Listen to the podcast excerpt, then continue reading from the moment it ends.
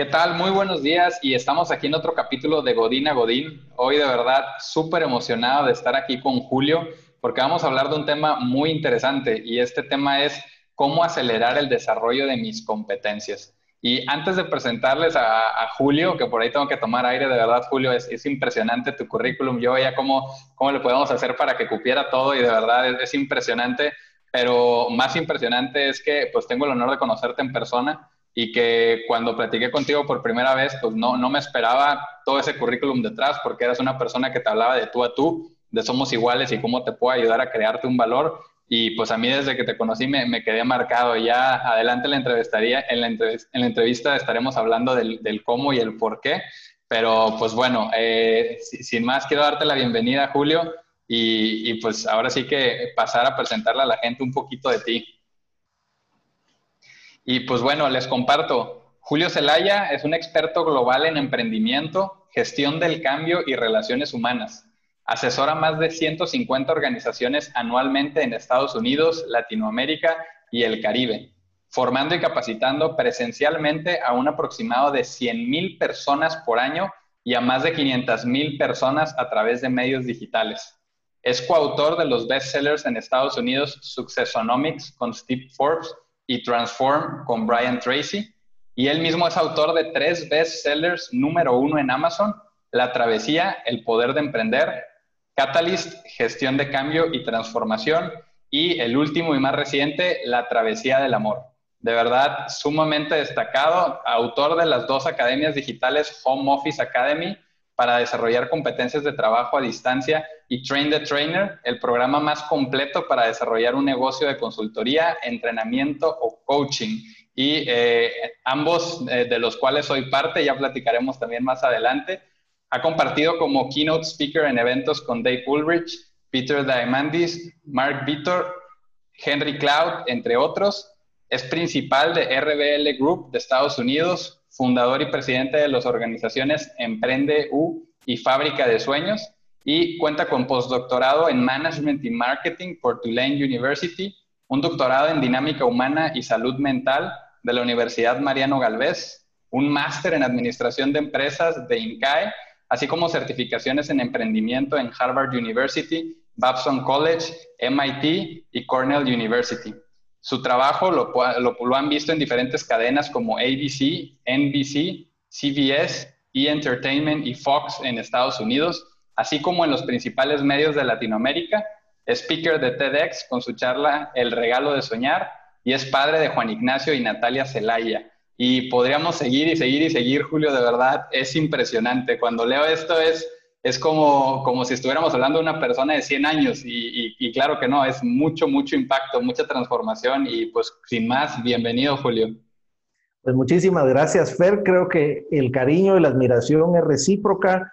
Creo que cuando uno tiene un propósito similar en la vida y creencias fundamentales similares, todo se alinea, porque recuerdo desde nuestra primera conversación hubo mucha afinidad y recuerdo que decíamos vamos a hacer cosas juntos y es un hecho que las estamos haciendo, así que me da mucho gusto, me siento muy honrado por la, por la invitación y, y quizá yo le diría a la audiencia las cosas que no leíste sobre mi currículo, porque cuando, cuando lo leías yo pensaba, wow, qué bien me quedó ese currículo. porque al final el que escribe ese currículo soy yo pero quizá las cosas más valiosas no están ahí, porque el primer libro vino después de quebrar mi empresa, perderlo todo.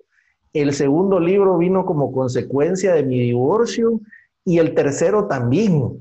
Así que ahí es donde aprendí lo que en realidad significaba mi título que estaba colgado del INCAE MBA, que yo era más bruto que antes. Sin duda, te puedo decir que mis, mis fracasos son lo que más me ha enseñado. Y creo que de ahí es donde me puedo conectar con las personas, de decirles, mira, quisiera ahorrarte el, el, paso y el costo de haber hecho estas cosas que yo las hice a las malas. Así que me da mucho gusto poder compartir y sobre todo un tema que espero que sea de mucho valor para tu audiencia. Y estoy seguro que sí, Julio. Y, un punto bien importante para todas las personas que, no te conocen es, es ese, el no tener miedo o el no querer aparentar que eres perfecto o que en todo siempre has triunfado, es esa vulnerabilidad que te, que te inspira a acercarte, ¿no? O sea, cuando, yo recuerdo cuando te paraste en esa academia enfrente de nosotros y nos hablabas así de los éxitos y luego nos decías esto y nos compartías esa experiencia de, sí, pero perdí cosas yo por, por querer intentarlo. O sea, te voy a contar cómo hacer un libro tal vez, pero porque llevo tres intentos y no todos fueron exitosos, eso invitaba a, a que, a poder acercarme en vez de, si hubieras pintado todo así como que todo fue perfecto, probablemente me quedo en mi silla, ¿no? Y digo, pues, ¿cómo me lo va a acercar? Pues, si él, para él todo fue fácil, ¿no? Y, empiezas como a distanciar a la gente. Entonces, eh, reconocértelo bastante y pues bueno, desde esa academia que nos conocemos y me, me, inspiraste a acercarme a hacerte ahí un par de preguntas que se convirtieron en pues ya muchos meses de estar platicando y trabajando juntos. Entonces, estoy seguro que, que va a ser una súper, súper plática y eh, pues el tema, cómo acelerar el desarrollo de mis competencias, es, creo que es clave porque estamos en, una etapa en la que veníamos corriendo, ¿no? Rápido, rápido, rápido, rápido. Y siempre queremos encontrar como estos atajos, ¿no? El decir, pues yo ya me sé cómo es la dieta, pero cómo la hago más efectiva, o sea, cómo le hago para bajar más kilos más rápido y, verme bien. Y siempre queremos como que cortar estos caminos. Y la buena noticia es que sí hay manera de acortar caminos, ¿no? O sea, no, no, no todo es... Eh, ahora sí que tiene que ser el camino largo y laborioso, que creo que para mí eso es de los aprendizajes más grandes que tuve desde que empecé a tener contacto contigo, que era posible acercarte con una persona que ya lo vivió y ahora sí que como lo platicábamos antes de iniciar la sesión, este pick your brain, ¿no? O sea, cómo, cómo tomo y aprendo de lo que tú ya viviste y eso me sirve para, pues yo empezar no en el menos uno, sino al menos empezar en ceros, ¿no? Eh, de verdad, este tema y, me gustaría que platicáramos un poquito más a fondo de qué, es esto, o sea, cuáles son estas herramientas para poder acortar estos caminos o para poder, ahora sí que, pues, hacer un desarrollo más acelerado de las competencias. Mira, a mí me llamó la atención darme cuenta de algo básico, que las personas más productivas del mundo tenían las mismas 24 horas que yo. La variable que nos ecualiza a todos, nos hace iguales, es el tiempo. 24 horas tenemos todos los días, nadie tiene más. Y me empecé a hacer la pregunta, ¿por qué algunas personas en esas 24 horas hacen cosas radicalmente diferentes? Y me empecé a dar cuenta a la, a la medida que empezaba a conocer diversas personas que admiraba, a lo mejor un profesor, a lo mejor un autor, a lo mejor un empresario, y darme cuenta que no tenían nada extraordinario, pero sí hacían consistentemente ciertas cosas que los llevaban a ser extraordinarios. Un primer elemento que me di cuenta que tenían era que todos hablaban de mentores, todos hablaban de aprendí de esta persona. Y eso me recordaba un aprendizaje de mi padre que siempre me, me dice hasta la fecha, no es importante saberlo todo, pero sí es importante saber el teléfono del que lo sabe. y eso es fundamental, porque yo me daba cuenta en diversas cosas. Por ejemplo, cuando armaba mi estudio de grabación para hacer mis producciones digitales, yo podía ver blogs, podía revisar documentos, podía hacer múltiples cosas, pero cuando le pregunté a alguien que hace producciones profesionales por hace mucho tiempo, me dijo, compra esto. Y ya, eso me aceleró el proceso de aprender. Lo que pude haber comprado en libros, lo que pude haber invertido en diversas cosas, me aceleró. Así que el primer componente era, tienen mentores y tienen esas personas que saben, basados en la experiencia y que me pueden compartir. Una segunda característica que vi era una constante un constante deseo de aprender, porque tú puedes tener mentores, pero creer que ya lo sabes todo. Y estas personas me di cuenta que eran siempre aprendices. Y alguien me dijo justamente esa frase, uno de mis mentores, me dijo, si tú quieres permanecer siendo experto o líder, siempre tienes que tener la actitud de un aprendiz o de un alumno. Y eso me llamó la atención. En muchos momentos pensamos que ya lo sabemos todo, todas las respuestas, y de pronto el mundo te cambia las preguntas. Y lo importante no es la respuesta, sino tu capacidad de adaptarte a las nuevas preguntas. Y tres, me di cuenta que estas personas se rodeaban de personas también extraordinarias en diversas áreas. Excelentes formadores de equipos, excelentes eh, formadores de relaciones. Y me di cuenta que había un eje transversal. Hablamos de tener mentores, una actitud de aprendizaje y un equipo, pero había un eje transversal para el cual podían lograr cada cosa. Y era una mentalidad de abundancia, de dar. Son generosos en sembrar. Y me di cuenta por qué era esto. Si tú eres generoso en sembrar, atraes a mejores mentores, porque al mentor lo alejas viendo qué le sacas. Y tú no puedes cosechar donde no has sembrado. Entonces, abundancia. Por otro lado, esa mentalidad de abundancia hace que tú te des cuenta que no lo sabes todo. Y que si sabes un 1%, en eso viene alguien y te dice, no, no era el 1%, era el 0.01% el que en realidad sabía lo siento. Y, y te hable la, la dimensión de lo que piensas. Y tres, esas personas abundantes cultivan relaciones de largo plazo con sus equipos. Y eso es fundamental. Y te voy a poner un ejemplo. Tú ya tuviste la oportunidad de trabajar con alguien que está conmigo desde hace unos 14 a 16 años, tiene trabajando conmigo alguien de mi equipo. Esa persona, que es Carol Aguilar, te prometo que ella ya tiene la capacidad de leer mi mente y yo la de ella. Pero te puedes imaginar lo que son 16 años de trabajar juntos.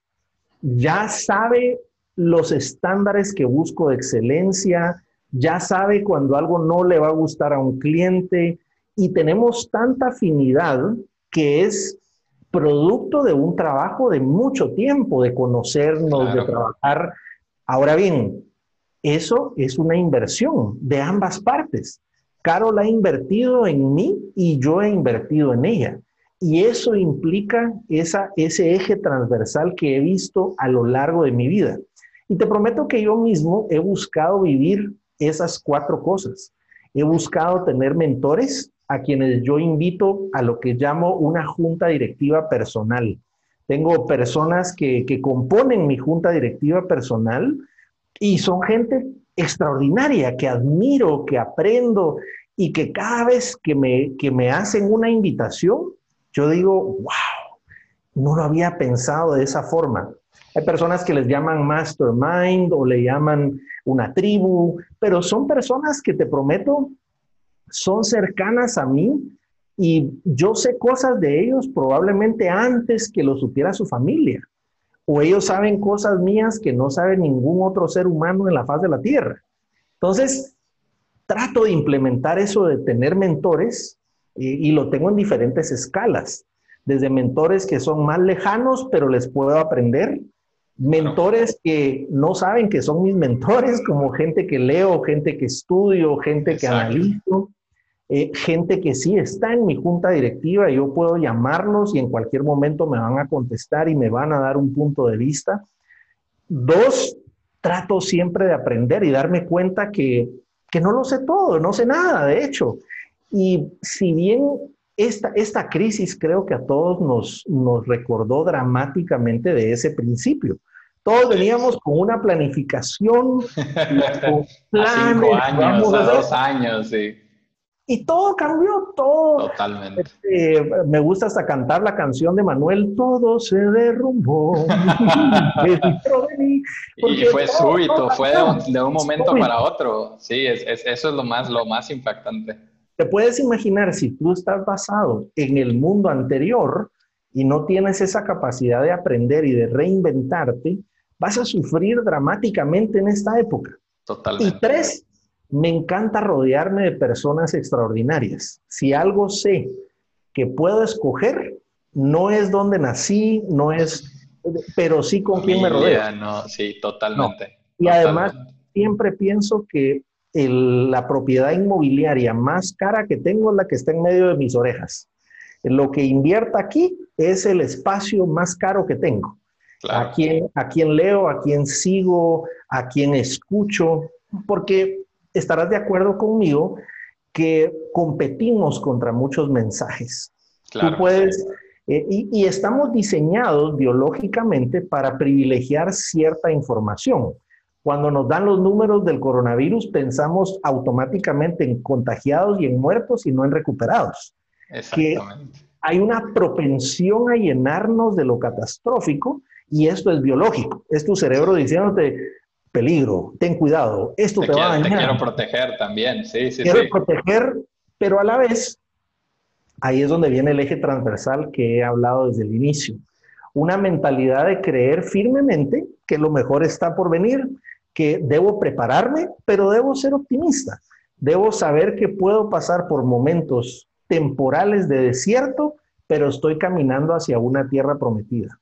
Y es, esa parte me encanta, Julio, porque justo lo conecto con, con este libro de, de Viktor Frankl, del hombre en busca de sentido, de verdad, es, es un libro que, que, sigo diciéndole a las personas que este es el momento para releerlo si ya lo habías leído y si no para, para leerlo porque te pone todo en perspectiva y, lo que no nos puede pasar es perder esta esperanza en un futuro prometedor o perder esta visión de que a mí me encanta que en todos tus foros siempre cierras con eso, o sea, lo mejor está por venir porque por un lado alimentas la esperanza en los demás, es parte de lo que siembras, pero en, en otra parte es eh, en ese libro mencionaban muy bien que ellos podían dictar las personas que estaban a punto de perecer cuando empezaban a verbalizar que ya no veían una salida o que ya no tenía sentido la vida, porque en ese momento se empezaba a apagar la llama hasta que perecían físicamente, ¿no? O sea, es, es algo bien, bien poderoso. Y, y hoy es algo que, que cada vez se, se, a lo mejor inconscientemente, pero empezamos a verbalizar este, esta pérdida de esperanza o como que el todo está perdido justo por lo que dejas entrar aquí entre las dos orejas, como comentas.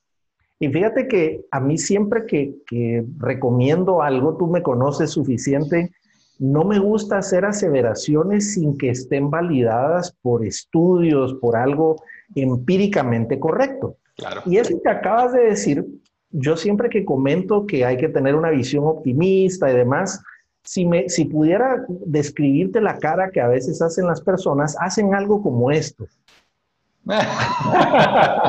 Así como quien dice, como quien ya, empezó otra vez. Pero déjame darte la razón biológica. Se han hecho estudios y se les ha aplicado un, un aparato de tomografía a las personas para ver qué sucede cuando están pasando por un momento depresivo y un, y un momento depresivo voluntario, porque en efecto puede haber un desbalance químico que cause una depresión. Y esto se trata diferente a algo voluntario, porque el voluntario yo puedo decidir, hoy no me voy a bañar, me voy a quedar, me voy a lamentar y voy a decir y afirmar que mi vida es una desgracia. Ahora, lo poderoso es que cuando se les decían a estos participantes, mire, lo vamos a hacer que usted se sienta deprimido. Así que le vamos a apagar las luces, no se va a poder bañar y quiero que lea estas cosas y empezaban a leer eh, temas apocalípticos, ¿verdad? Hay temas... sí. Llamaba la atención que el cerebro empezaba un proceso que se llama apoptosis. Y la apoptosis es literalmente el suicidio celular. Las células se suicidaban y empezaban a ver que había una muerte real de tejidos como consecuencia de declaraciones. Si no, si no cree nuestra audiencia ese estudio, hubo otro estudio muy interesante que se hizo en la Universidad de Chicago de sociología. Y lo que hicieron fue encontrar una, una joya, te puedes imaginar, para los investigadores. Encontraron una serie de diarios escritos a mano durante varias décadas de un grupo de monjas. Era una práctica muy común en la época que tenías que llevar un diario detallado de cómo te sentías, cómo habías... Y estos estudiantes transcribieron todos los diarios. Y como tenías datos reales de cuánto tiempo había vivido cada persona, eh, por cuánto tiempo había escrito, lo que hicieron fue un análisis de contenido. Y la pregunta era, Veamos quiénes son más positivas y más negativas. Y veamos en el contenido de lo que escriben. Y empezaron a ver que habían de estas monjas, habían algunas que escribían mucho más propensión positiva. No quiere decir que no tenían sus momentos en donde decían tengo ganas de matar a mis demás hermanas, porque nadie está diciendo que la felicidad es, es eso de todo el día lo veo a colores y nunca voy a tener momentos en blanco y negro. No, pero si hablaban de un 100%, vamos a asumir que un 80% era positivo y un 20% negativo. Y las otras tenían un 80% negativo y un 20% positivo. La pregunta era, ¿quiénes vivieron más? Y los estudiantes se sorprendieron darse cuenta que había hasta 20 años de más pronóstico de vida de las personas que eran más positivas. Así que estos dos argumentos a mí me parecen fantásticos porque estudios también que se han hecho en la clínica Mayo, por ejemplo, te hablan que las personas que tienen más incidencia de enfermedades como cáncer, como, como un problema cardiovascular, también está correlacionada a su forma de ver el mundo y cómo hablan. Y esto llama mucho la atención. No quiere decir, por supuesto, que nunca, que somos inmunes a estas enfermedades porque hay muchas cosas que juegan en contra. Pero quitando las cosas en contra, hay ciertas cosas que nosotros sí podemos hacer y decidir que nos hace muy bien hacerlas ser más agradecidos, ver el mundo de una forma más abundante. Y en general, tú dirías, ¿qué tiene que ver todo esto? Bueno, tu forma de ver el mundo modela todas tus acciones. Si yo creo que soy incompetente, voy a actuar como incompetente, mis resultados dirán, eres incompetente y por lo tanto validarás aquello que creías. Así que todos los coaches, psicólogos, mentores estarían de acuerdo. Hay que tener cuidado lo que uno cree, lo que confiesa, porque eso se vuelve lo que haces y eso termina siendo tus resultados y al final la consecuencia de todo lo que has construido. Claro, de ahí esta frase que dice de si crees que puedes o si crees que no puedes, en ambas estás en lo correcto. Eh, de verdad que conforme más te metes a, al, tema de ciencia y a investigar el funcionamiento de nuestro cerebro, empiezas a cuidar mucho lo que piensas, empiezas, yo incluso salí de Twitter por, por un momento, dije, esto definitivamente no, no, me está ayudando, ¿no? O sea, era cada vez que abría esa pantalla era un bombardeo de cosas que dije, me está robando una energía brutal, ¿no? Dije, mejor lo apago, lo quito de mi lista de apps por un momento y, y empiezas a cuidar mucho tu energía, porque eh, también cuando empiezas a dejar que te absorban esta energía, pues no tienes una capacidad de ser creativo, no tienes una capacidad de, servirle a los demás algo de lo que tú no tienes, ¿no? O sea, como dicen, es servir de lo que se derrama del vaso, pero si el vaso se está secando, pues no, tienes de ahí para dar. Entonces, es súper importante y, este tema del funcionamiento del cerebro y como decías, se vuelve muy importante un, porque un mentor te puede dar consejos desde eso, desde el tema del pensamiento y, no solo de acciones, ¿no? ¿no? ¿no? es una persona que solo te viene a dar tareas, sino te ayuda a ampliar y, y al final a me encanta esta, esta frase que tú comentas de estar parado sobre hombros de gigantes. Cuéntanos esa, esa frase. Bueno, esa es una frase que, que se le atribuye a Newton. Y, y, Isaac Newton le preguntaban usualmente, mira, ¿cómo lograste tantas cosas en tu vida? Yo decía, si he logrado avisorar nuevos horizontes, es porque he estado parado en hombros de gigantes. Y eso sin duda a mí me marcó mucho y es hay un, hay un, hay un, un pensador que también decía, si tú ves el círculo a tu alrededor y no te inspira, no tienes un círculo, sino tienes una jaula. Y, y, me llama poderosamente la atención de quién me rodeo y sobre todo en los hombros de quién estoy. Porque debo reconocerte que hay ciertas cosas que quienes somos latinoamericanos tenemos un empezar desde menos muchas variables. Sí. Porque a mí me pasa cuando hablo en español, que te, voy a decir, tú sabes que yo quiero muchísimo a México y tengo muchos hermanos como tú de México, pero me sorprende, yo en mi libro con Steve Forbes, yo decía, no todos somos mexicanos por ser latinos porque hay un reto que cuando tú hablas en español, oh, México. No, porque yo incluso le decía, incluso México es tan rico y diverso que tú tendrías que conocer la riqueza que tiene un país como México para hacer una aseveración como esa. Las, las cosas que hay en Guadalajara no son las mismas que hay en Guanajuato, no son las mismas que hay en Monterrey, no son las mismas que hay en el Distrito Federal. Pero los seres humanos solemos generalizar. ¿Y qué pasa cuando somos latinoamericanos? Ahora sí, con que eh, de cualquier país que nos estén viendo, nosotros empezamos como si tenemos que probar más cosas, diferente a si tú naces en otros países. Eso es un tema que cuando lo he conversado con americanos, no me lo creen, pero le digo, te prometo que es más difícil. Te invito a que compres algo por Amazon y lo mandes a tu casa y hagamos el mismo experimento de yo en mi casa. Y hay incluso pensadores que han dicho, ¿será que si Steve Jobs hubiese nacido en España, en Colombia, en Guatemala, en México, versus en Estados Unidos, habría logrado las mismas cosas? Y son preguntas que nunca sabremos, pero nos damos cuenta que el entorno es fundamental. Entonces, si bien hemos hablado que para desarrollarme más rápidamente tengo que contar con cuatro ingredientes, le agregamos otro, el entorno. ¿Cuál es el entorno correcto? Y esto es análogo a decir, tengo una buena semilla, tengo abono para esa semilla, pero si no la coloco en la tierra adecuada, con ciertos nutrientes, la semilla y el abono no serán suficientes.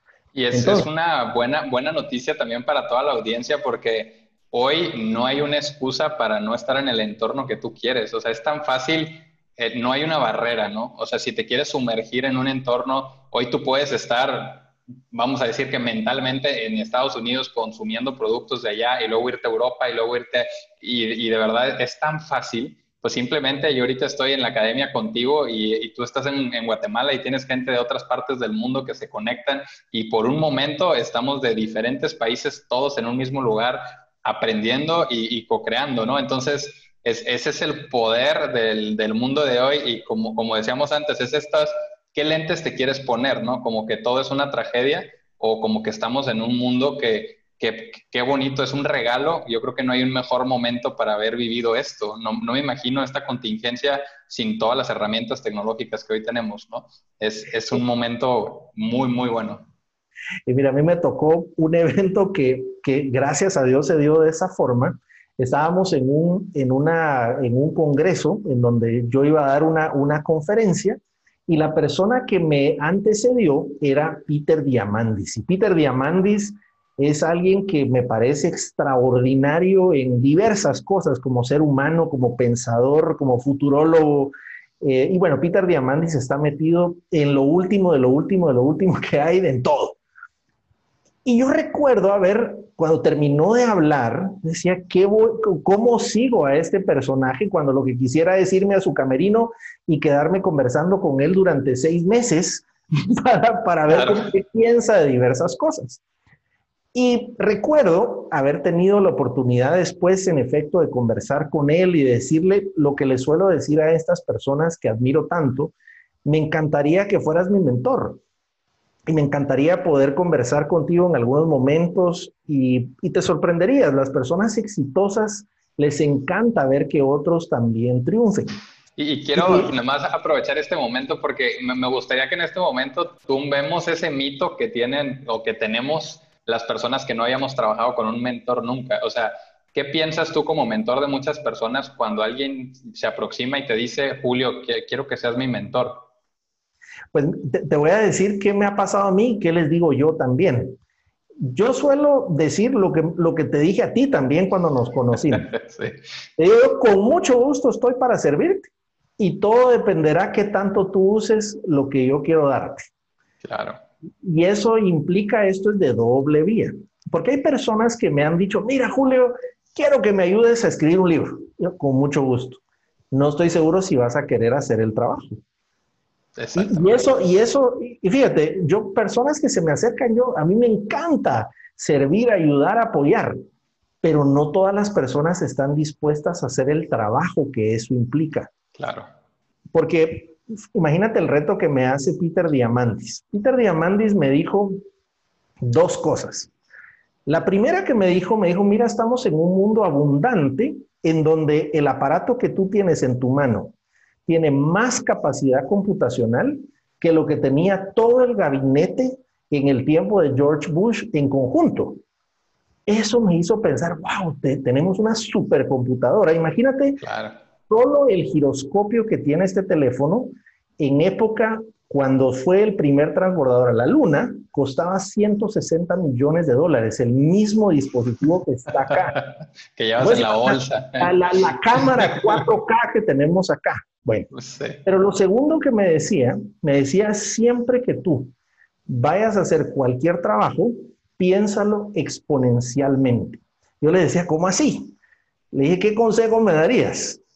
Me dice, ¿qué te gusta a ti? ¿Impactar la vida de las personas? Sí, eso me encanta. Muy bien. Plantéate una forma que puedas impactar a un billón de personas en los próximos 10 años.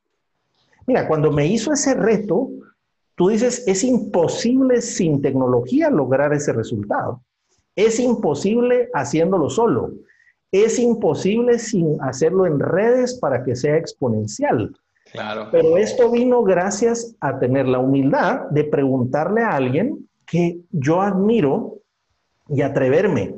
Mi padre siempre me enseñó que el no ya lo tienes. Lo peor que puede pasar es que te digan que sí. Así que gente con la que he escrito libros fue atreverme a preguntarle me gustaría escribir un libro contigo, ¿será que podemos hacerlo? Lo peor que podía pasar era que me dijeran que sí, porque el no ya lo tenía. Ese personaje no, se levantó. A ver, ¿quién me pregunta si quiero escribir un libro? Exactamente. El no. ya lo tenía. Pero implica la audacia de atrevernos, porque el mundo es de los audaces, no es de los inteligentes, no es de la, de la gente con recursos, es del audaz y sobre todo del audaz que tiene un pensamiento que le dice, tú naciste para grandes cosas.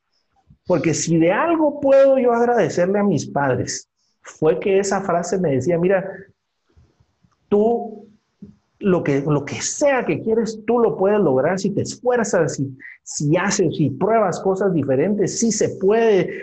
Eh, el no solo es temporal, tú sigues luchando y me, y me, instauraron un software que gracias a Dios tengo ese software. Eh, porque me he dado cuenta, sobre todo yo nací en un, en un país que es hermoso como Guatemala, un país espectacular, pero en muchos casos me doy cuenta que las personas que me rodean no tienen una creencia de podemos hacer grandes posibilidad de soñar. Y, ahí de verdad te, para todos los, los, que son padres de familia que nos están escuchando de verdad papás mamás el impacto que pueden tener ustedes en el futuro de sus hijos es irreal y, no es tanto de que qué le compras o, qué le regalas o qué aplicación le instalas es, es un tema de, de tiempo y, y yo lo veía ahora eh, porque platicaba con mi esposa, me encantó y, ahorita voy a pedir que compartas estas experiencias que ellos hicieron contigo, que te demostraron tangiblemente que tú podías llegar muy lejos, porque a mí me encantó escucharlas y también yo le platicaba a mi esposa que le digo, es que a mí me hicieron un, un soñador, o sea, yo, yo, yo creo que me puedo comer al mundo pero porque desde chiquito estaba esa porra atrás que eran mis papás, ¿no? Yo decía que quería ser nadador, iban conmigo y me aplaudían y se levantaban a las 5 de la mañana. Yo decía que ahora quería soccer, pues ahora soccer. Y siempre me decían, ¿quieres cambiar? Cambia, pero tienes que cambiar de una cosa por otra. No se vale cambiar o dejar algo para quedarte con nada, ¿no? Y, eso me lo llevé a la vida para seguir siempre, ok, ya no voy a, o sea, voy a dejar esto porque en este momento ya no me llena o ya no lo quiero hacer, pero ¿por qué lo cambio? ¿Por qué lo sustituyes? Entonces, es esos aprendizajes que me inculcaron desde chico son de cierta manera el motor ahorita para decir, ok, aquí no funciona, me muevo, cambio, y me dieron como ese dinamismo, pero también esa posibilidad de, ¿qué quieres hacer? Sin decirme un no puedes, o sea... Y fíjate que acá yo me he dado cuenta de dos cosas. Las personas como tú o como yo, que tuvimos un regalo, una enorme bendición de tener padres que nos apoyaran. Pero me he dado cuenta de personas que no tienen ese regalo, pero tienen otro, que es el que tú y yo tenemos, que es la decisión de poder cambiar. Y déjame darte un ejemplo. Hay una, una persona que admiro muchísimo que hace una fundación muy particular. Y él me invitó el otro día y me dice, mira, quiero que me ayudes a hacer algo muy simple. Me vas a ayudar a leer un cuento. Eso es todo te voy a colocar una serie de niños frente a ti y tú les vas a leer un cuento. Bueno, perfecto, con mucho gusto. ¿Cuándo lo hacemos? Bueno, es este sábado por la mañana, perfecto. Llego a este lugar y mi audiencia eran niños y niñas cuyos padres eran recogedores de basura, que es un trabajo muy fuerte, muy difícil, que todos en nuestras casas tenemos muchas veces ese beneficio de ese trabajo, pero no entendemos lo difícil que implica en la práctica. Y esta persona me decía, tú les vas a cambiar la vida porque les vas a enseñar por medio de la lectura mundos que ellos no conocen. Y, con, y cuando tú le cambias la visión a alguien, automáticamente le das todas las alas para poder volar. Y me llamó la atención cuando me acercaba a estos niños y niñas y les leía ver su cara de asombro y verse como princesas, como príncipes, como guerreros, como luchadores, como personas que tenían éxito en diversas variables, que podían hacer diferentes cosas. Me llamó la atención que eso sí es una decisión y eso acelera nuestro desarrollo. Hoy estamos hablando de cómo acelerar las competencias. Bueno, ¿a quién lees? ¿De quién te rodeas? ¿Cuántas cosas buscas para cambiar tu visión? Porque te puedo decir, una de las cosas que más me ha funcionado a mí es viajar. Yo cada vez que viajo me doy cuenta de lo poco que sé, de, lo, de la realidad tan rica del mundo. Y en muchas ocasiones yo veo que cuando tenemos, por ejemplo, prejuicios contra religiones, razas, nacionalidades, es porque no has conocido suficiente. Porque todos los seres humanos, como, como diría Marie Curie, Marie Curie decía, le tenemos miedo a lo desconocido. Porque la, ella decía, imagínate una de las, de las mujeres científicas, de las pioneras mujeres científicas, ella decía, la ciencia es como entrar a un cuarto en obscuridad. Hasta que tú enciendes la luz te das cuenta de sus contenidos. Y eso es fascinante. Muchas veces nuestra, nuestra vida es un cuarto oscuro y que nos da miedo porque no sabemos a lo que nos enfrentamos. Y usamos la sabiduría cotidiana. A mí me gusta hacer ejercicios a veces en empresas y digo, mira, si yo dijera que soy de Colombia, ¿qué piensas de mí? Eh, en una ocasión les dije, miren, yo trabajo mucho en un país que quiero mucho, que es República Dominicana. ¿Cómo se lo imaginan? Y me mataba la risa cuando decían, no, pues estás en una playa bailando merengue. y, se los contaba a mis, a mis amigos y amigas de República Dominicana. Y ellos me decían, no. no. todos bailamos merengue aunque nos gusta. Exacto. Y como dices, es, por no conocer precisamente. No conocemos. Y vemos que República Dominicana, por supuesto, hay merengue de los mejores del mundo, hay playa también hermosísimas, pero hay mucho más. Y hay mucho más hasta que nos atrevemos a descubrir. Y por eso decía que el acelerar nuestro aprendizaje tiene que ver también con tener una mentalidad de crecimiento, de abundancia, de atrevernos a, a, darnos cuenta que no lo sabemos todo y de aventurarnos a experimentar, porque los niños lo hacen. Los niños, es, los niños esa mentalidad de principiante, ¿no? Todo es wow. Ahorita mi niña justo está en esa etapa que le dices, Alexa, esto, y le hace wow, y lo oye la tele, y wow. O sea, y, y, es esta, esta mentalidad de apreciador que te puede hacer ver todo con ojos diferentes. Y por eso dicen que los niños nos enseñan, ¿no? Porque cuando la veo yo digo, ¿cómo me he dejado de asombrar? O sea, yo hoy le hablo a un dispositivo que reconoce la voz y que me hace caso y me pone la canción que yo quiero y ya no, ya no digo wow, ¿no? Lo doy como, pues eso, eso es normal. Pero cuando ves que, que ella hace wow porque ve un pajarito, lo que se dice es, cómo a veces perdemos la capacidad de asombro y, y no, pues es simplemente retomarla, ¿no? Pero pero de verdad es, es algo que, son mensajes importantes y me gustaría ahorita ir como, eh, como encapsulando porque creo que han sido temas, puntos muy importantes, pero hablábamos de primero, no tengas miedo a preguntar. Lo peor es el no ya lo tienes y ve y pregúntale. Y, y si no es él, seguro habrá otra persona, pero realmente estos, estos mentores que, que te van a poder también dar algo de tiempo y dar de su experiencia, lo, toman, para mi sorpresa, también fue mi sorpresa, lo toman de una buena manera. A, mí, yo les comparto aquí a la audiencia, me sorprendió, te prometo, yo presumía tu correo, Julio, porque yo dije, ayer conocí una persona en una academia en, en que, que, hizo todo lo que yo quiero hacer, ¿no? Un libro, speaker, y, y luego le mandé un correo porque me dio su correo pidiéndole, oye, me gustaría que me orientaras en esto y me contestaste no un correo de cinco renglones, ¿no? O sea, eran yo creo como 20 bullets y recomendaciones de libros y, y todo, todo un plan que yo inmediatamente lo pasé y dije, este es mi checklist de cosas que voy a hacer, pero yo le decía a mi esposa, mira, mira esto, o sea, me, contestó y me puso y yo, yo estaba realmente emocionado porque por un lado me había atrevido a preguntar y por otro lado la respuesta me sorprendió. Yo dije, va a estar muy ocupado, me va a decir, sí, pues mándamelo y a ver cuándo lo veo, como que me, me sorprendió mucho y el primer paso es preguntar, eh, y, otra parte importante también es lo que comentabas. A mí me decía un profesor de alemán que tuve, dice, muy sencillo, mi única regla es, yo no te voy a dar de comer si tú no tienes hambre.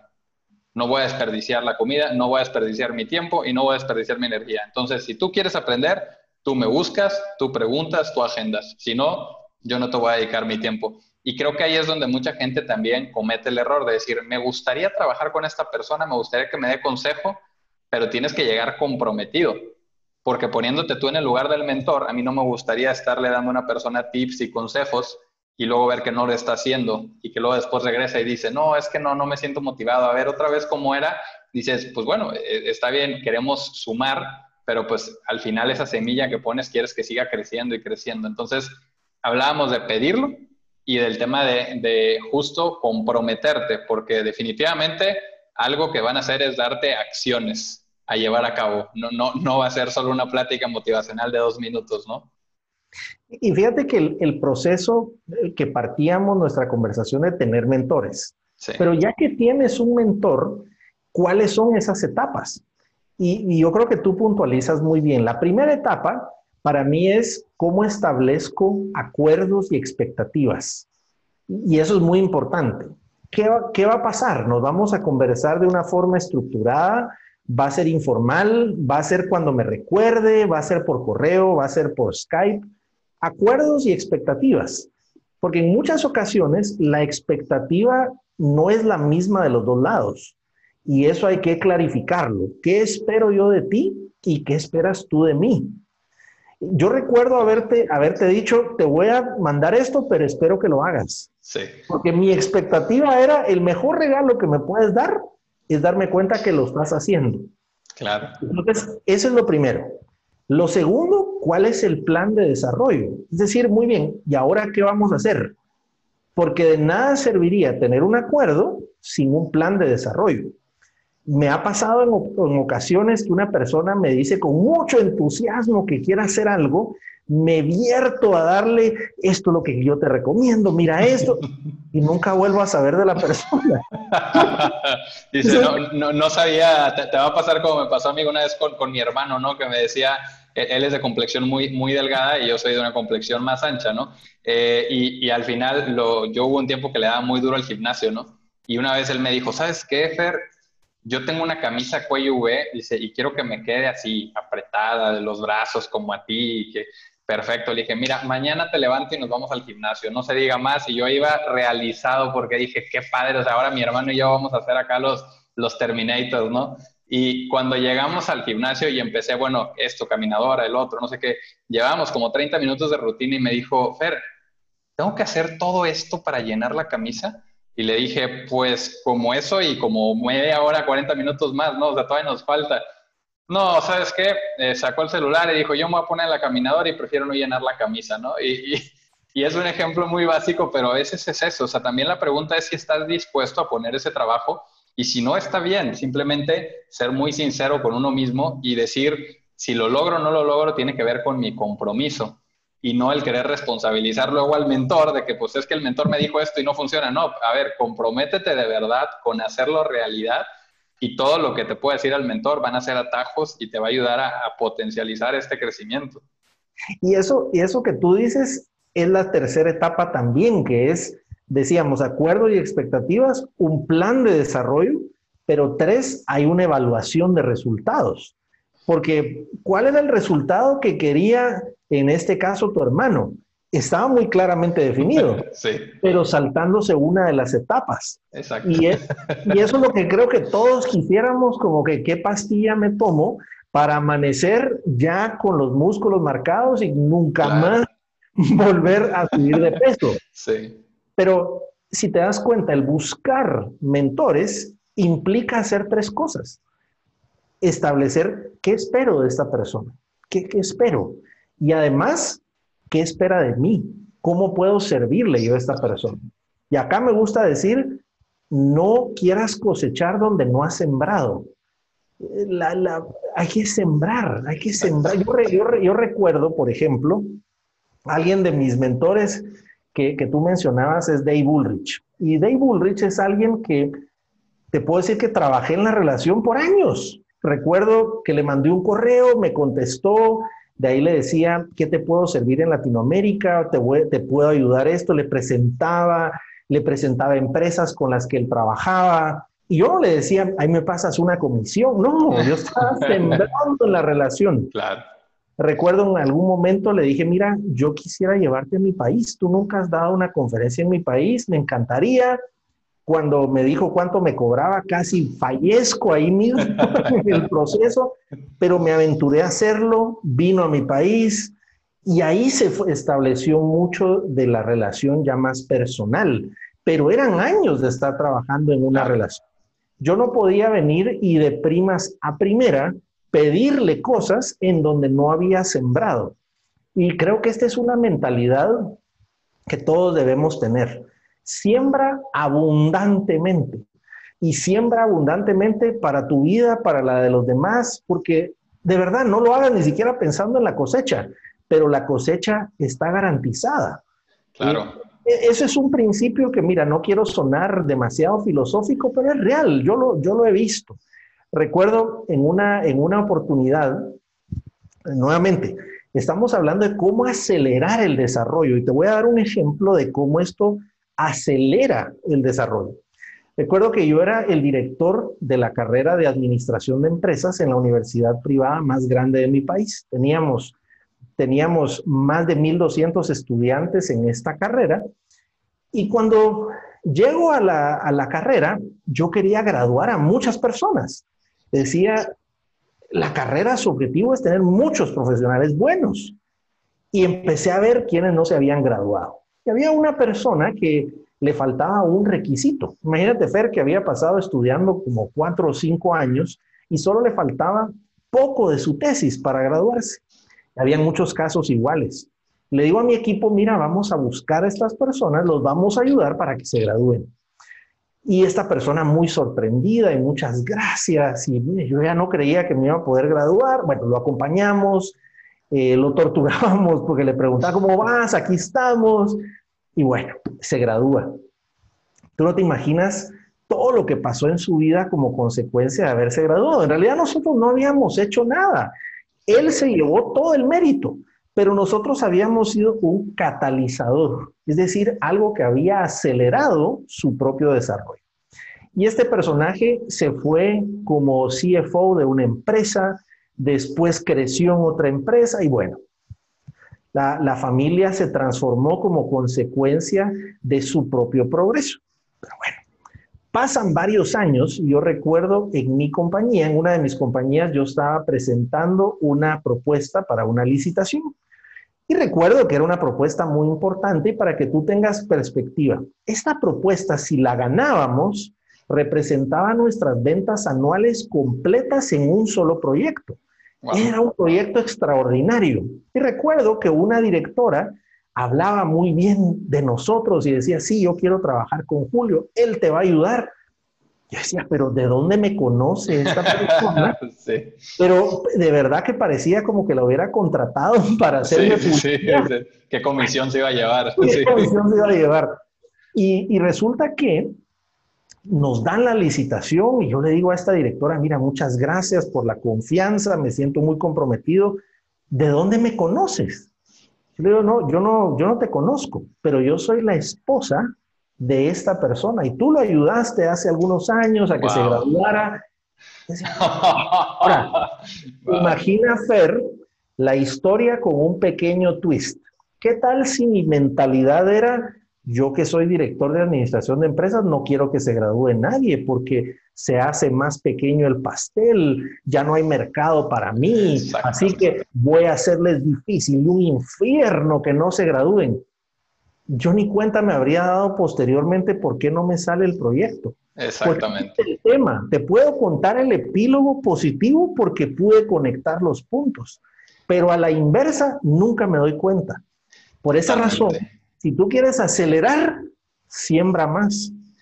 cambia, cambia siembra más, siembra más. Y a lo mejor ahí la lógica nos traiciona, ¿no? Y dices tú, no, como, o sea, si ahorita yo estoy en esta posición, ¿por qué voy a dar? ¿Por qué voy a regalar? Pero es justo eso lo que te alimenta, es, de, verdad, es, eso que compartes se hace muy poderoso porque una, no sabes cómo va dando vueltas la vida y otro es esta mentalidad de abundancia, ¿no? Eh, cuando uno piensa que es un pastel limitado, o sea, si yo pensara en, no, es que yo quiero ser speaker y esta persona es speaker, entonces no, mejor no me meto y, que no me vea lo que hago y que y empieza a cuidar. Dice, somos 7.7 billones de personas, o sea, no puedes con todo el pastel, es, es abundancia por todos lados y cada vez me gusta ver cómo más personas sacan proyectos y veo que esos proyectos se llenan y cada vez hay más audiencia y, y digo, qué padre porque al final cada quien tiene un sello propio y ese sello propio es es la manera en la que tú vas a expresar tu conocimiento en el ámbito que sea, no tiene que ser tema de desarrollo personal. Y, eso, hay, hay, una serie de personas y hay un mercado para ti que ellos están esperando escucharlo en tu propio estilo. No es el mismo que escucha a Gary Vaynerchuk, que el que escucha a Brendan Bouchard, que el que escucha a Julio Zelaya. O sea, somos personas diferentes y a lo mejor y para ciertos temas uno va brincando de, de persona en persona. Pero es este cambiar la mentalidad y decidirte a acercarte a personas que ya lo hacen, para poder de ahí como co-crear, es algo bien interesante. Y hay un tema que me gustaría tratar, Julio, que a mí me tomó, me tomó tiempo entenderlo, pero creo que también ahorita en la búsqueda de mentores hay una falsa pantalla. Y, a qué me refiero es, a veces uno comete el error de buscar a mentores, por ejemplo, por redes sociales. Y, y te puedes ir con una pantalla muy, muy fea, ¿no? Porque muchas veces tú ves una pantalla de eh, seguidores, comunidades gigantes y que algunos a lo mejor hasta tienen fake users y cosas así, pero tú ves eso y dices, y eso es algo como que ahí mezclado con el ego y todo, y dices, bueno, pues esta persona sabe, ¿no?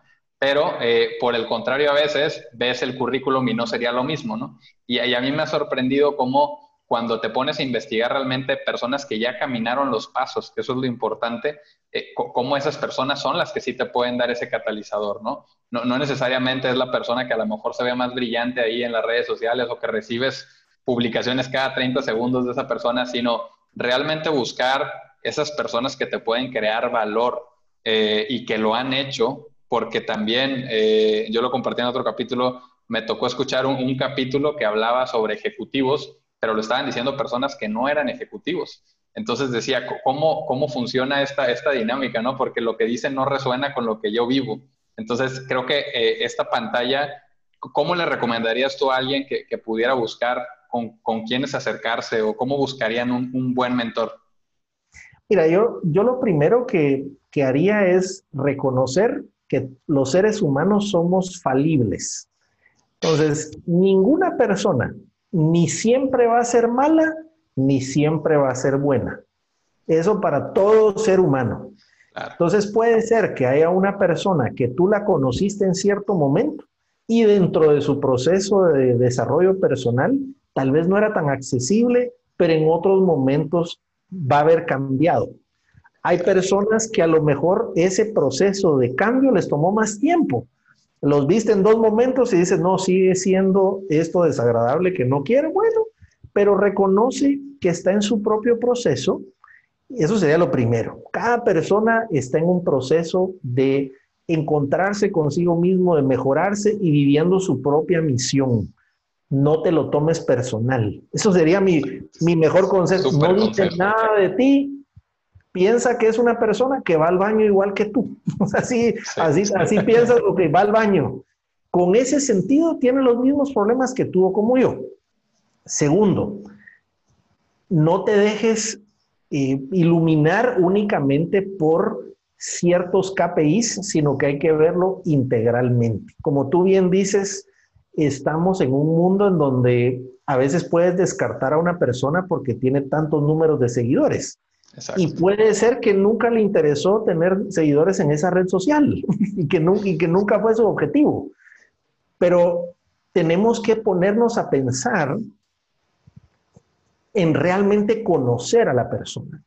Porque acá nuevamente me lleva mi tercer punto, pero va vinculado a lo segundo. Y voy a introducir el tercero. Si el primero es reconocer que todos somos seres humanos falibles y que no te lo tomes personal, el tercero es cuál es tu propósito para buscar a esa persona. ¿Cuál es tu razón real?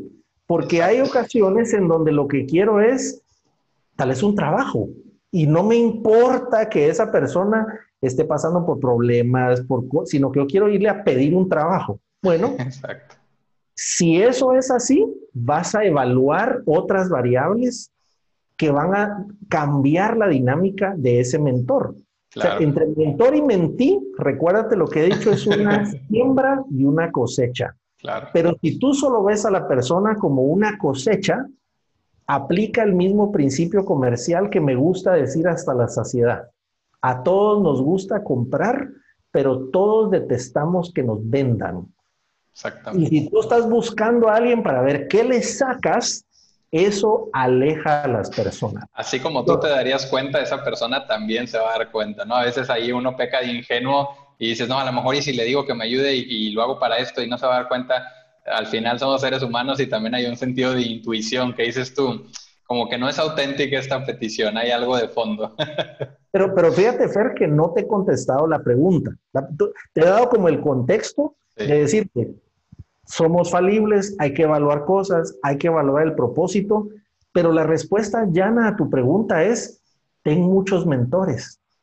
Hay, para, para el área espiritual puedes tener 50 mentores y te van a enseñar 50 cosas diferentes de la espiritualidad. A mí me gusta tener múltiples mentores en áreas en donde da frutos esa persona. Claro, me, me, encanta ese tip porque te, prometo que hay, hay, hay cuestiones en las que yo puedo decir, fíjate que yo admiro mucho a Steve Jobs y me dicen, oye, pero es que en el tema familiar A, B, C, D, yo, ojo, esa parte yo no la admiro, pero admiraba su visión de crear cosas nuevas, ¿no? Me, me quedo con eso. Y, y, así es como comentas, hay, hay no te tienes que limitar a decir es una persona porque a veces también cometemos ese error, decir, pues quiero poner el ancla que sea esta persona mi mentor de toda la vida, ¿no? Pues entonces no, quieres replicar su vida, no, no, no. ¿Qué es eso que te admira? Y, ahora, si quieres a lo mejor a alguien que te ayude a llevar una vida saludable, probablemente es otra persona, no necesariamente es la misma. Entonces, es justo eso. La, integralidad de mentores por sus frutos que tienen. Y, y por eso te digo, tengo varios porque a lo mejor una persona me va a ayudar en un momento en particular en mi vida, pero no en otro. Recuerdo una, una de las personas que es mi, que tuve la oportunidad de conocer y compartir con él es Marshall Goldsmith. Y Marshall Goldsmith es alguien que enseña mucho sobre liderazgo, es un coach y demás. Y él me dijo una frase, me dijo, mira, te voy a dar una frase que es el título de uno de mis libros. Y yo decía, ¿cuál me va a decir? Porque cuando porque decía, quiero, quiero ¿qué, ¿qué consejo me vas a dar? Y es un consejo muy poderoso. Y él me decía, lo que te llevó acá no necesariamente te va a llevar acá. Y en efecto, hay mentores que te llevan hasta acá, pero a lo mejor requerirás de otros mentores para pasar acá.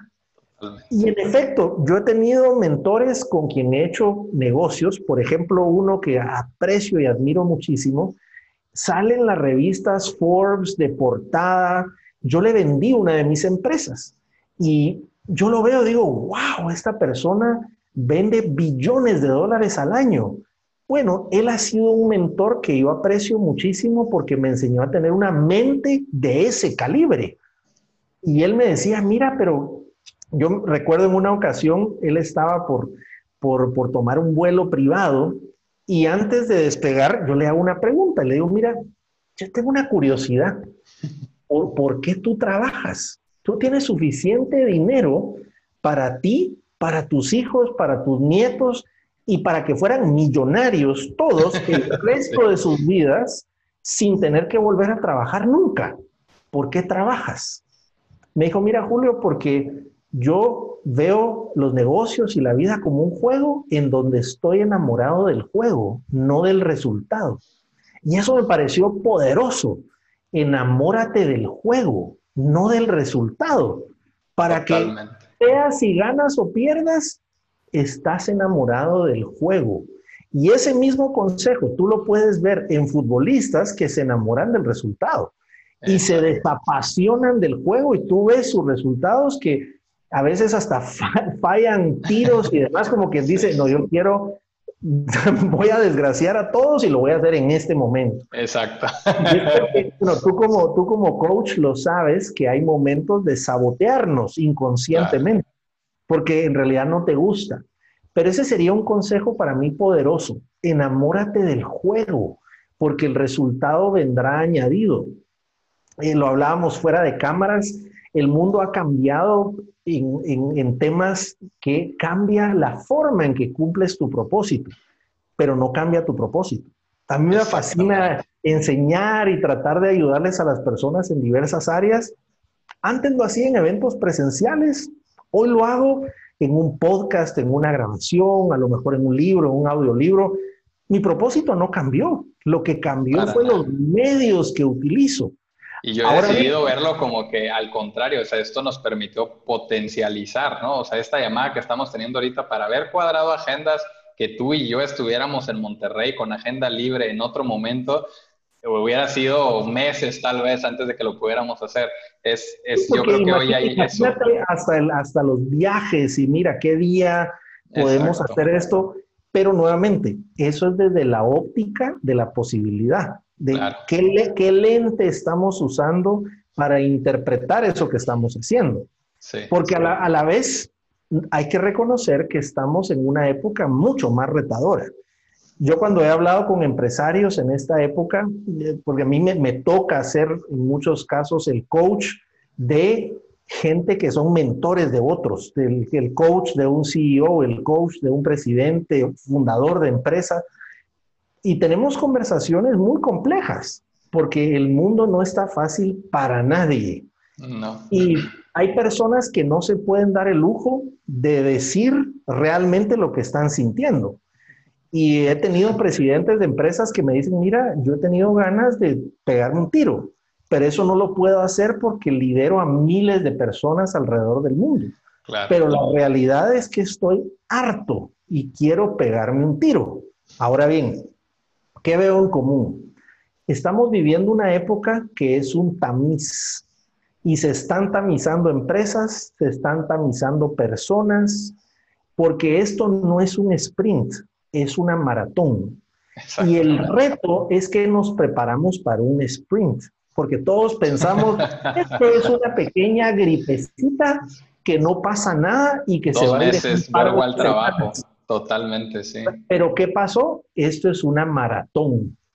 Y el tema es que si tú te preparas para un sprint, tu energía es para corto plazo, pero no es lo mismo que para una maratón. Porque la maratón, como cualquier maratonista experto pudiera decirte, no se trata de tu cuerpo, sino entrenar tu mente. Lo mismo está pasando en la época que vivimos. Estamos entrenándonos para subsistir periodos raros por múltiples meses y en donde tenemos cargas que no hay una nueva normalidad. Decimos, esta es la nueva normalidad. No, eso no es cierto. esa es la, búsqueda de certidumbre en medio de la incertidumbre, pero no, no lo hay, se sigue moviendo todos los días. Entonces, ¿cómo aceleramos nuestro proceso? Bueno, rodéate de las personas correctas. Cambia también la óptica de ver el mundo. Y mira que es un proceso Desgraciadamente para procesos de aprendizaje no hay aplicaciones. ¿Por qué? Déjame darte la razón biológica. Porque el cerebro, las nuevas conexiones sinápticas de las neuronas se cementan con la consistencia. el cerebro funciona así. Ah, esto te va a servir, te va a servir, te va a servir, lo estás usando, ah, lo estás usando, ah, lo estás usando muchas veces, sí, perfecto, perfecto, perfecto, coloquémosle goma. Sí. va a usar una carretera de alta velocidad para que sea rápido. Sí, sigamos para que quede ahí. Pero si el cerebro dice, ah, lo está usando, ya no tanto, ok, no lo cementemos tanto, dejémoslo, ok, desconectemos porque no le está sirviendo. Y cuando se hizo el famoso estudio de hábitos, yo le pregunto a las personas, miren, ¿cuánto tiempo se cambia un hábito? Casi siempre me contestan al unísono 21 días. Claro. ¿Cuál es el tema? Que el estudio de hábitos normalizó los resultados y tenías a un cuartil 25 que lo había logrado en 21 días. La media lo había logrado en 66 días y el cuartil 75 lo había logrado en 90 días. Eso quiere decir que cambiar un hábito te va a tomar por lo menos 90 días. Ese es el número seguro. Pero tienes que hacerlo consistentemente. Entonces, eh, ¿quieres cambiar un hábito? Sí, 90 días por lo menos. Y, y, prepárate para hacer las cosas. Ahora bien, no lo hagas solo hazlo en equipo. Todos los estudios que te muestran de las personas que son más exitosas tienen relaciones muy saludables con otras personas. Tienen amistades, tienen mentores, tienen a su familia. ¿Por qué? Porque se dan cuenta que el desarrollo humano no se hace solo, se hace acompañado. y esta red de apoyo, esta, esta mesa directiva personal que comentabas, es, es clave y es importante porque eso está en el backstage, ¿no? Muchas veces no lo ves, tú ves al individuo, pero no sabes lo que hay detrás. Pero esto, a como lo percibo yo, son como los cimientos, ¿no? Sobre qué estás parado. Porque si eso no está, no está fijo, eh, tenemos que dejar de pensar en que podemos ir por ahí solos y, seguir avanzando, ¿no? Es, es, es, es conveniente en equipo tener esta red de apoyo, estas personas que te pueden hacer retomar el camino cuando estabas pensando en dejarlo y estas personas que te pueden ayudar a cambiarte de lentes y decir, oye, ¿y no has pensado en verlo así? Y simplemente con que te presten sus lentes por un minuto, cinco minutos, te pueden hacer ver una puerta que tenías enfrente y no te habías dado cuenta. O sea, es, es algo súper poderoso. Pero déjame decirte algo más, Fer, porque tú podrías pensar, bueno, pero entonces, ¿por qué no puede ser mi mentora mi esposa? Yo la amo, la quiero, eh, es brillante. Bueno, te voy a decir por qué no por la misma razón por la cual los médicos no operan a sus hijos. los, médicos te dicen, yo no opero a mi hijo o a, mi hija porque yo sé que en momentos de crisis el cerebro, la parte emocional no me va a dejar ver lo que alguien que no tiene una vinculación afectiva me va a poder, va a poder hacer. Entonces, la importancia de tener mentores, tener una red amplia, que tampoco tenga un compromiso emocional a las cosas o hacia ti, va a hacer que puedas tomar mejores decisiones. Porque yo te puedo garantizar, Fer, que, que, a ti y a mí nos ha pasado lo siguiente. A mí me ha pasado que en ocasiones mi pareja me dice, Julio, pero si eso ya te lo había recomendado yo, ¿por qué cuando te lo dijo, por qué cuando te lo dijo esta persona sí le hiciste caso? Bueno, porque hay un tema que no hay vinculación afectiva. Y cuando te lo dice un tercero, tú tiendes a confiar más en un criterio más racional de un tercero. Eso no quiere decir que no valore el punto de vista, pero realmente hay un sesgo cognitivo. No lo veo con los mismos ojos. Y por esa razón es que es importante no solo escuchar el consejo de personas cercanas, sino también de gente que no tiene esa, esa vinculación afectiva. Porque imagínate, tú tienes un emprendimiento que quieres hacer, le has puesto trabajo y la gente hasta dice, ah, es mi bebé. Bueno, ¿a quién le gustaría que le dijeran, ah, pues su bebé no es tan bonito, fíjese que... y, Exactamente. Y no, no, no le salió tan bonito. ¿A le gustaría eso? Pero eso es lo que nos pasa. Fíjate que esta semana yo voy a tener a un invitado en una de mis sesiones de mentores, que es alguien que admiro muchísimo. Y él me enseñó un principio que, que él me decía, mira, a tu negocio hay que quererlo, pero no hay que amarlo, porque el amor es ciego. Hay que quererlo, tenerle cariño, pero en cualquier momento sabes que puede cambiar, porque si lo amas, el amor te va a cegar.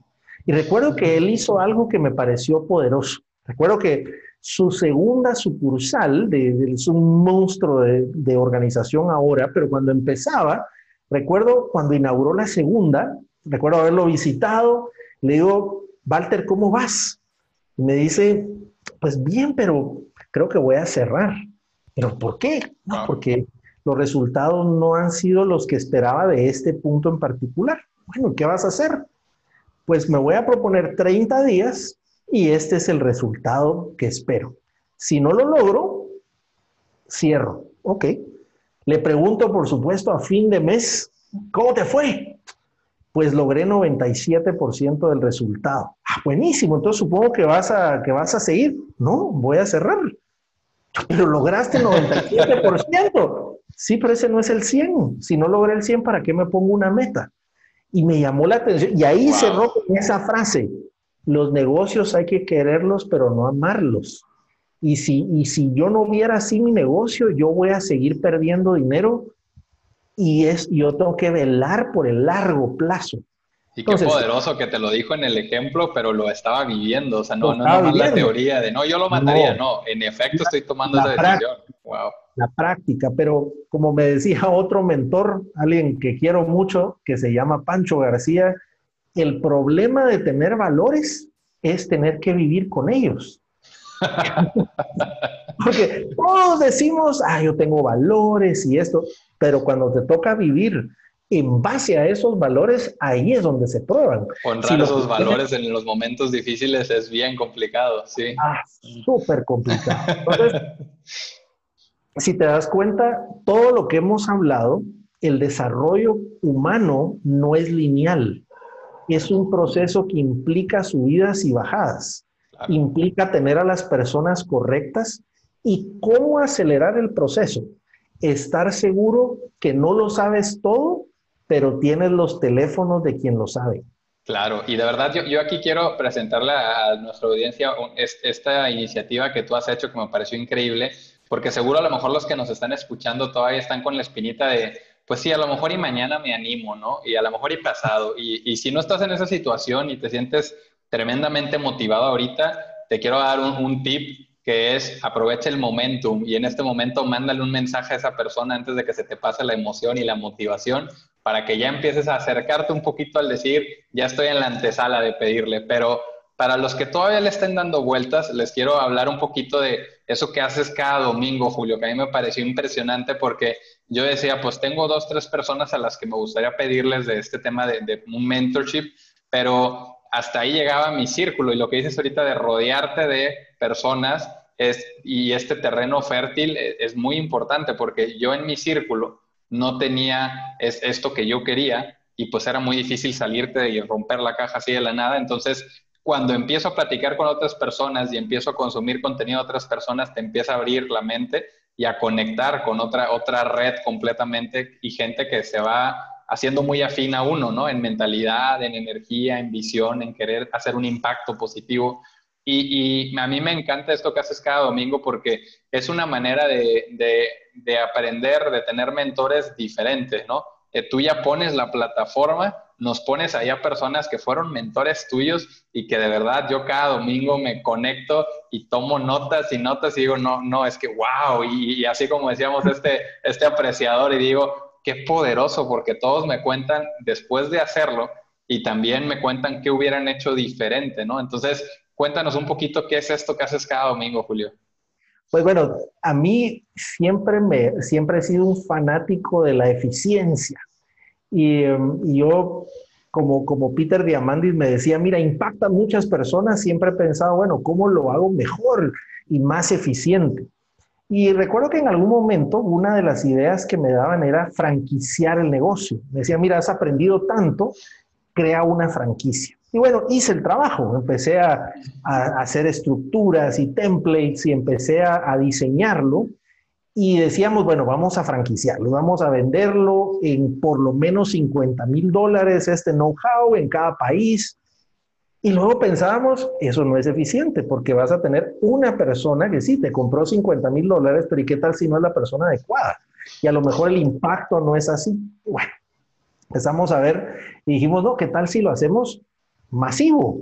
Y agarremos eso mismo que se tiene, que se tiene para una franquicia, hagámoslo accesible a las personas. Y empezamos a sondear y decíamos, ¿cómo logramos, por un lado, tener un precio que sí discrimine al que quiere hacer el trabajo, pero que no sea la variable económica la que sea un obstáculo para lograrlo.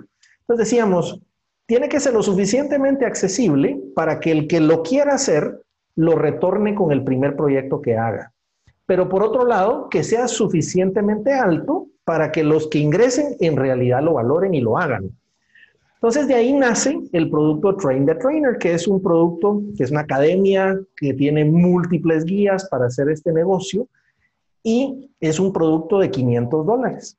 Ahora bien, ¿cómo hacíamos para acelerar el proceso de desarrollo? Porque yo decía muy bien, lo que empacamos, eso llega hasta acá. Pero ¿cómo hago para realmente exponencializar y que las personas tengan acceso a lo que yo mismo he tenido acceso? Entonces de ahí nace un componente de este programa que son los mentor sessions. Y todos los domingos empecé a decirle a las personas que me han inspirado en diferentes áreas, mira, ven a tener una conversación en mi casa. Y literalmente como estoy trabajando desde casa, así ha sido. Entonces nos hemos conectado y han habido lecciones de marketing, de liderazgo, de construcción de equipos, de transformación digital, de, cómo formar negocios, de los grandes fracasos, de cómo triunfar en las artes, porque es personas de las que les he aprendido muchísimo. Y de cierta forma es mi oportunidad de inmortalizar lo que saben, pero sobre todo impactar exponencialmente.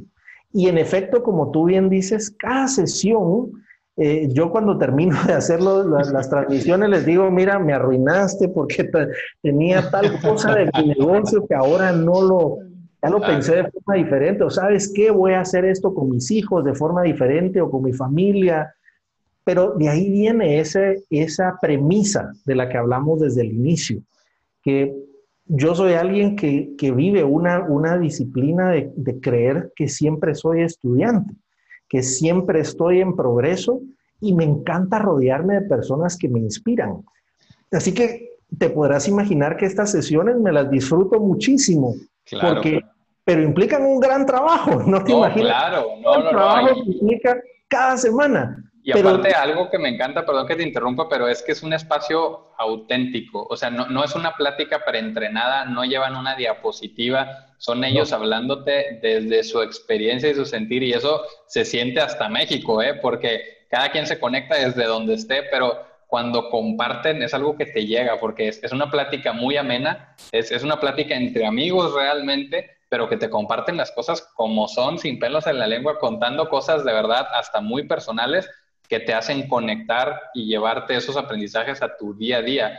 Yo te, te, quiero reconocer, Julio, porque yo no conozco a nadie, de verdad a nadie, que haya agarrado a sus mentores y los haya puesto en la antesala y decirle a todos los demás, decir, si quieres venir a aprender de ellos, hazlo. Es, es un proceso que me, se me hace súper poderoso, que cada domingo yo, yo siento que se me abre más la mente porque de verdad son perspectivas de diferentes giros, diferentes profesiones, son personas muy distintas, pero también identificas patrones de qué es lo que los ha llevado hasta allá. Entonces, es una manera de aprender muy poderosa.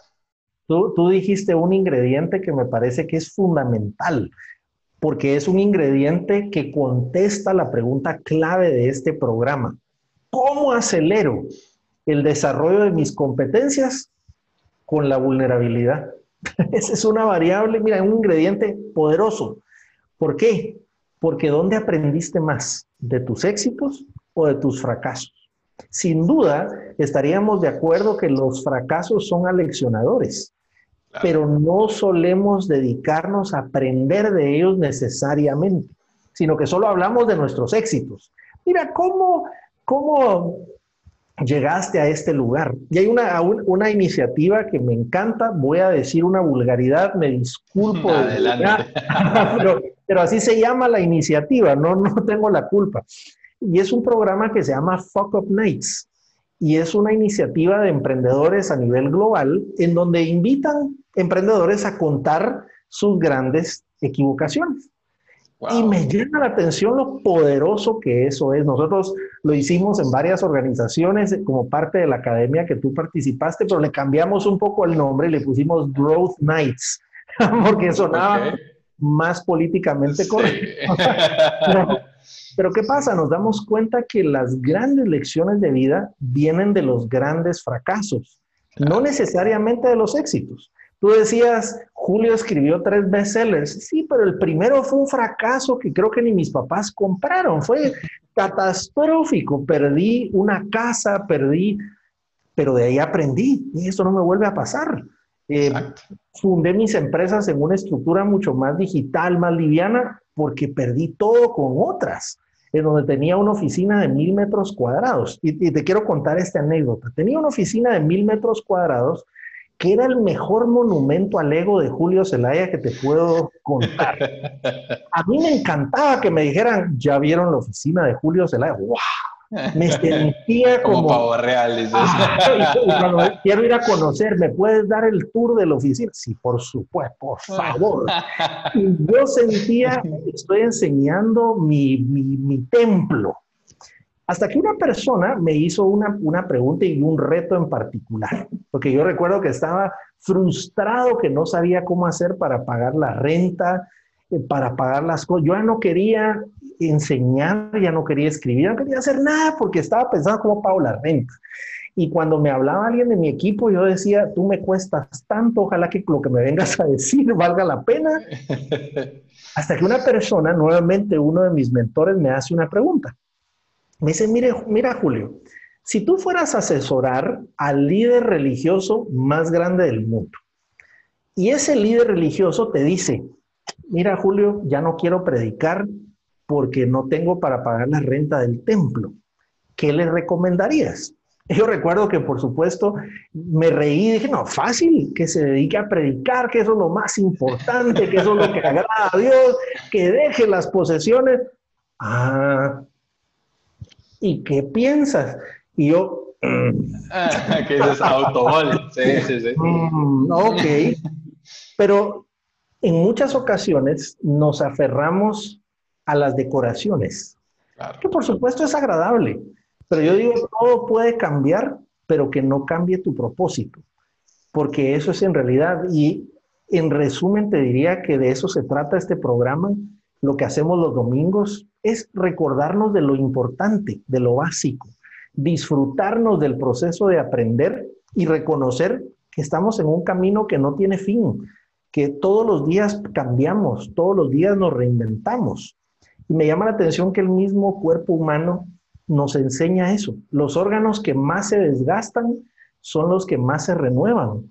La piel se renueva completa cada pocos días, las la, córnea se renueva múltiples veces, el hígado también, porque eso implica el reinventarnos, el atrevernos a utilizar eso mismo que Dios ya nos dejó configurado en el cuerpo. Así funcionamos nosotros, pero es atrevernos a darnos cuenta que no estamos determinados, sino que nuestro proceso de cambio es una travesía y no un destino. Y si teníamos dudas de eso, creo que esta situación nos llevó a la fuerza pero también nos hizo darnos cuenta de que podemos adaptarnos. Cambiamos estructuralmente muchas de las cosas que hacemos, la rutina, la forma de trabajo y todo fue muy rápido, que fue incómodo, sí, pero al mismo tiempo también empoderante darte cuenta que sí podías hacer eso que antes no decías, ¿no? O sea, que decías que no se podía.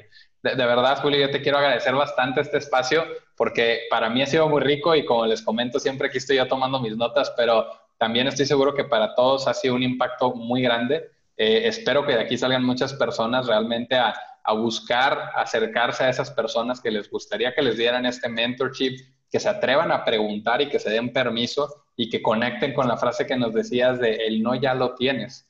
Entonces, de ahí para arriba, si te dicen que sí, te van a ayudar a agilizar este desarrollo personal y sobre todo me encanta cómo lo conectas con un tema de propósito. O sea, no solo es el qué, sino el para qué. ¿Para qué lo quiero hacer? Si lo quiero hacer para perseguir un bien material, económico, esa gasolina se acaba rápido. Pero si lo quiero hacer por un propósito más grande, que es genuinamente lo que vivimos cada domingo, dices, wow, haces un impacto y transformas a las personas. Entonces, yo a los que están escuchando les voy a compartir en redes también cómo, ir a estos a estos mentor sessions que están grabados, están en YouTube, están en LinkedIn. Eh, Julio va compartiendo cápsulas de estos y frases muy poderosas que de repente son esas que generan el quiebre en la sesión, las va compartiendo en sus redes. Cuéntale a, a nuestra audiencia, Julio, ¿dónde te pueden encontrar?